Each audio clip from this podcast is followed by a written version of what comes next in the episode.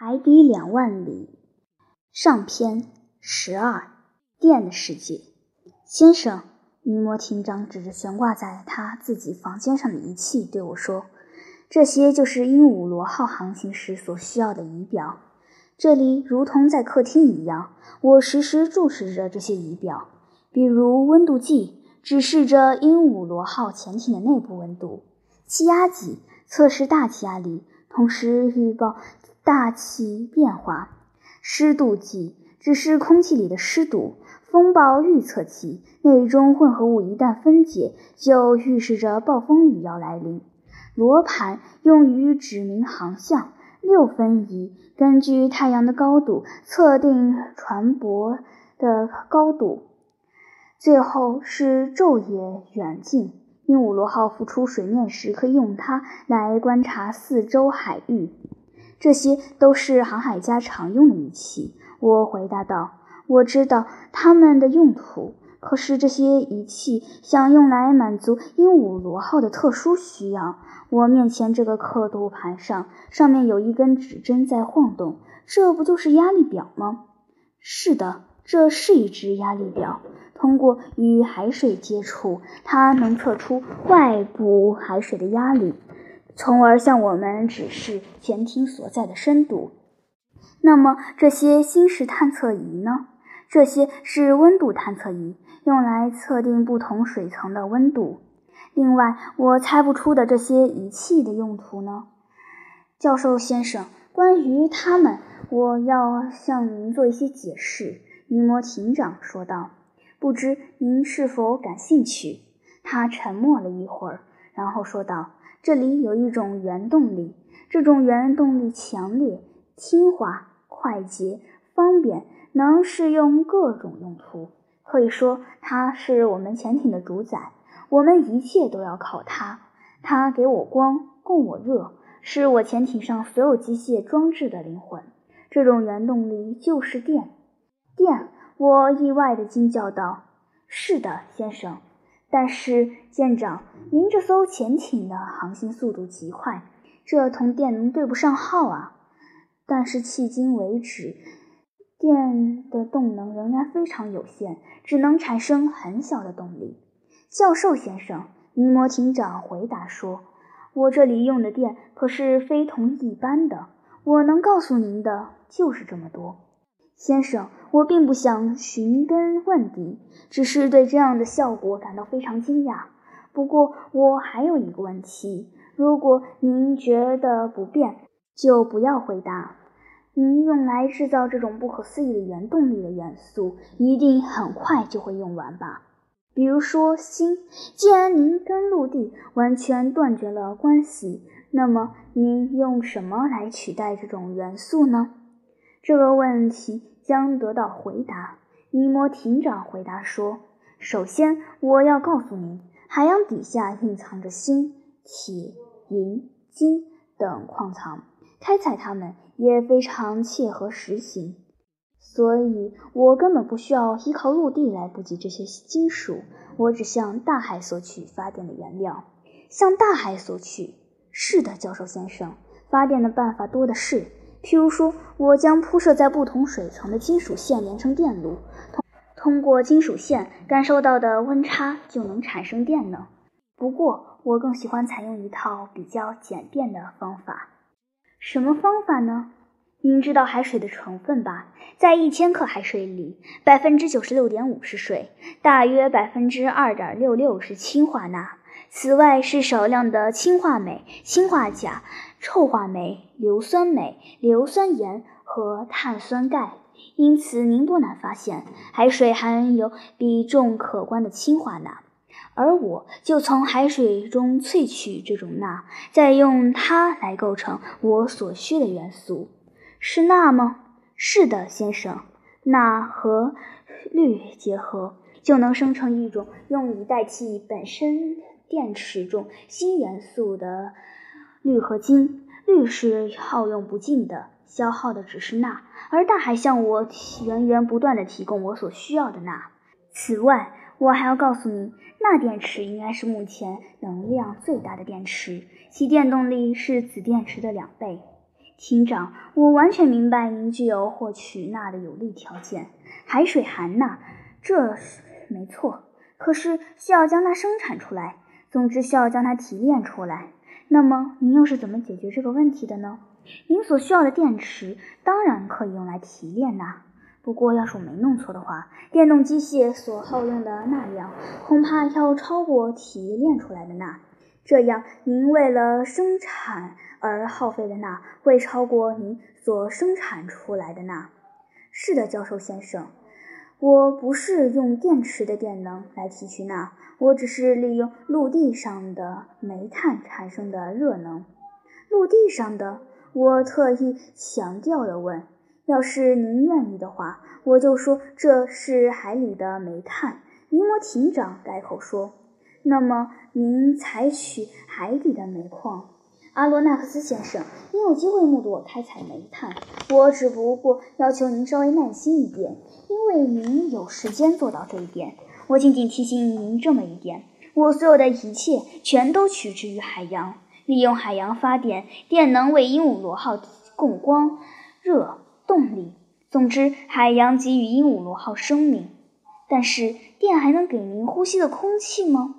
哦，我能够制造我需要的空气，不过没有这个必要，因为我愿意的话，我就浮到海面上去。虽然电不向我提供有力的空气，但它至少能驱动功率强大的气泵，把空气储存在专门的储气舱里。这样，它就能根据需要延长我在海底深水逗留的时间，而且我想在下面待多久就待多久。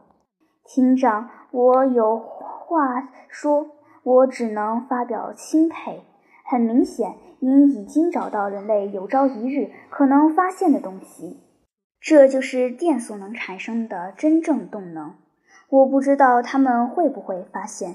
尼摩艇长冷冷地回答：“不管怎样，你已经领教了我那宝贵的动力的一种用途。它以阳光所没有均匀的连续性带给了我光明。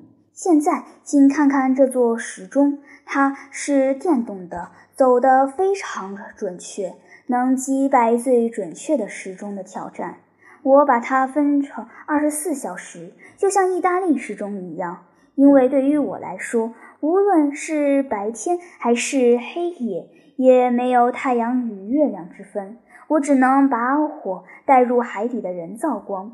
瞧，现在是上午十点，妙极了！电还有另外一种用途，挂在我们眼前的这根刻度盘，用来指示鹦鹉号的航行速度。一根电线把它同计数器的螺旋叶片连接起来，刻盘上的指针会告诉我们潜艇的实际航速。瞧，现在我们正以每小时十五海里的中等速度行驶，真是神了！我回答说：“厅长，我很清楚，您利用这种原动力完全有道理。我可以用它来代替风力、水力和蒸汽。”我还没有完全介绍完电的用途呢，阿罗纳克斯先生。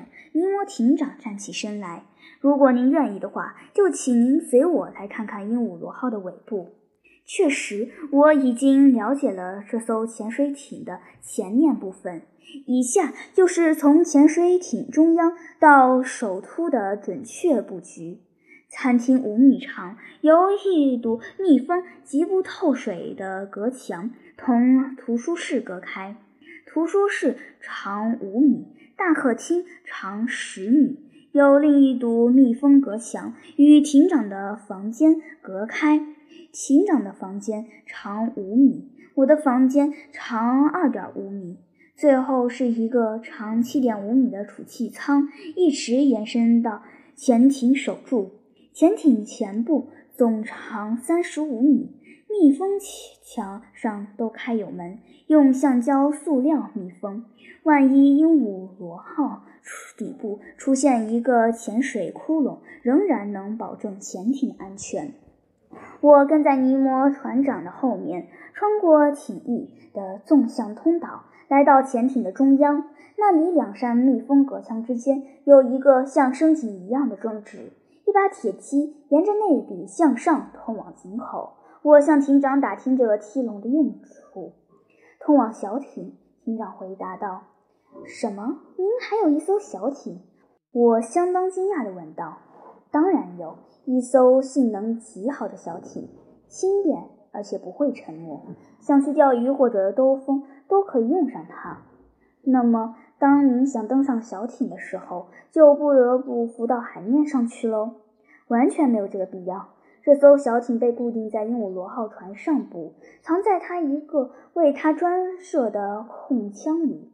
小艇全身都装上甲板。”用坚固的柳钉固定，绝对密封。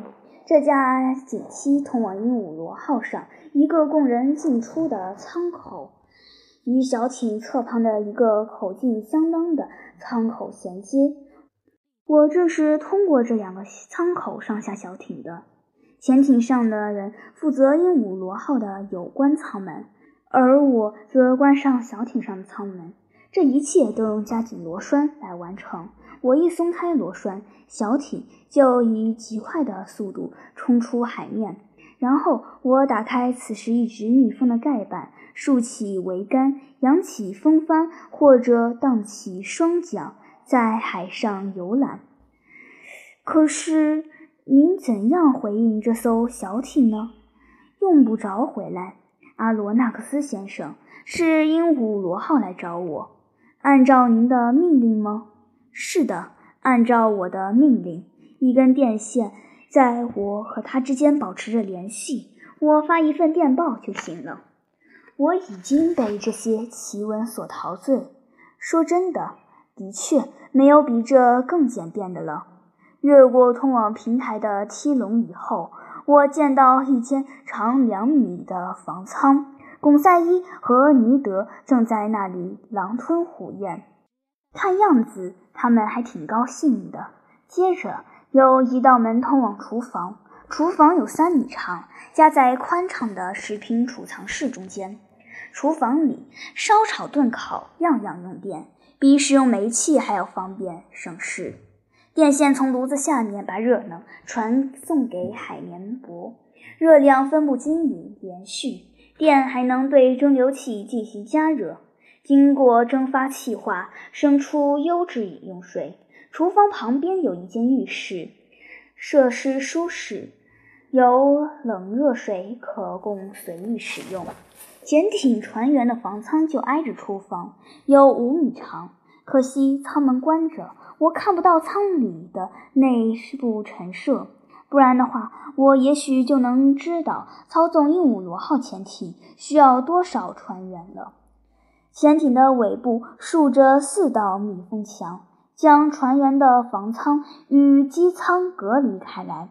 我走进房舱，尼摩艇长无疑是一流的工程师，把各种驱动设备都安排在了这里。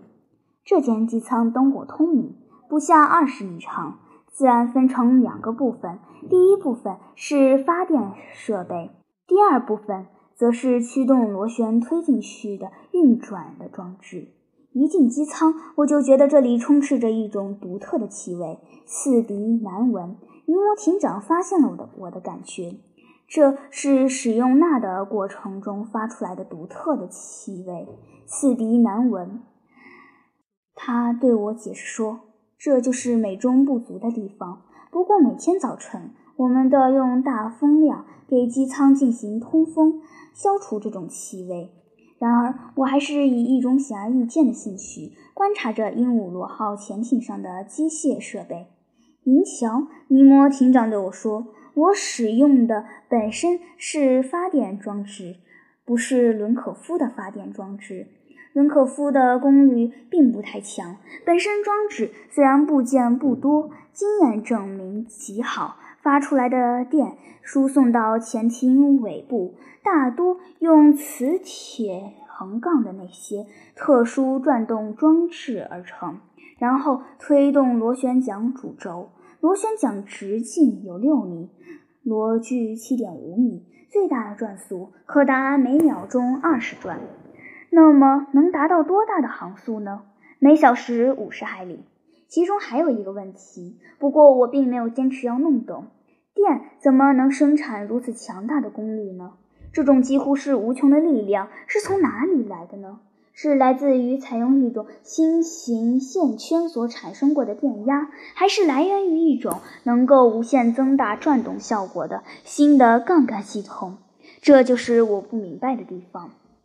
尼摩厅长，我开口说道：“我看到了结果，可我不想对他们进行解释。我亲眼目睹鹦鹉螺号航行速度快于林肯号舰艇，现在明白了其中原因。但是仅仅了解它的航速是不够的。”还必须看它在哪里航行，向右、向左、向上、向下的行驶情况。您怎样潜入海洋深处？您会遇到不断增强的阻力，估计有数百个大气压。您又是如何重新浮出水面的呢？最后，您怎样能够停留在您认为合适的深度呢？我这么问是不是太冒昧了？不，教授先生，一点也不。他稍稍迟疑了一下，回答我说。既然您不可能真正离开这艘潜水艇了，就跟我到客厅里来吧，那才是我们真正的工作室。在那里，您会了解到您应该知道的关于鹦鹉螺号的一切。